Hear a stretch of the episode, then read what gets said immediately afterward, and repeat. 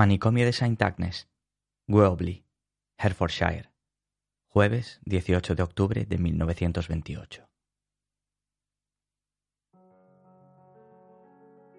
Estimado señor, ruego disculpe mi atrevimiento al dirigirme a usted de esta manera, pero espero que me haga el favor de leer esta carta con atención y considerar la petición que le hago.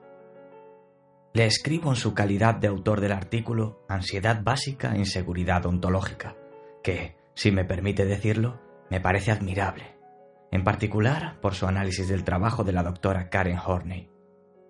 Soy médico residente en el manicomio de St. Agnes, en Hertfordshire, y estoy buscando una opinión experta sobre cómo proceder en el caso de un paciente.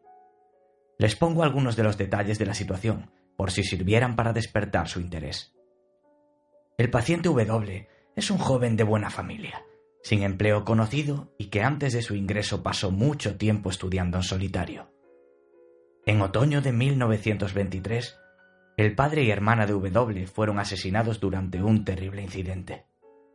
W, visiblemente conmocionado, fue internado poco tiempo después en mi manicomio, a petición de su hermano y tras el diagnóstico del médico de la familia.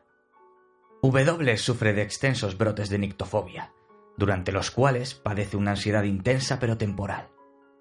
La medicación se ha mostrado efectiva, por lo que me muestro optimista y confío en poder recomendar su alta el próximo noviembre, cuando el periodo de internamiento voluntario llegue a su fin.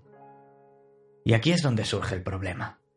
El hermano de W me ha instado a recomendar que permanezca internado. Me encuentro sorprendido por este intercambio de papeles, en un tipo de desacuerdo entre parientes y facultativo que por otro lado no es tan infrecuente. Debo añadir que encuentro la postura de la familia inusualmente rígida y que me veo incapaz de encontrar un motivo para esta. Espero que preste su consentimiento a entrevistarse conmigo a fin de tratar este tema.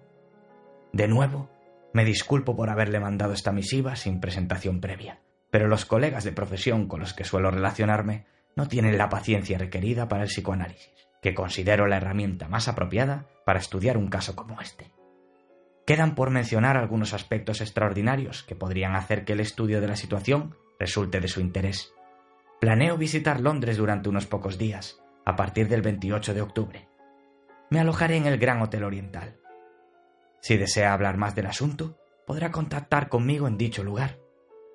Por supuesto, le invito a que venga acompañado de un colega o ayudante, si así lo estima oportuno. Quedo suyo, atento y seguro servidor, Charles Highsmith.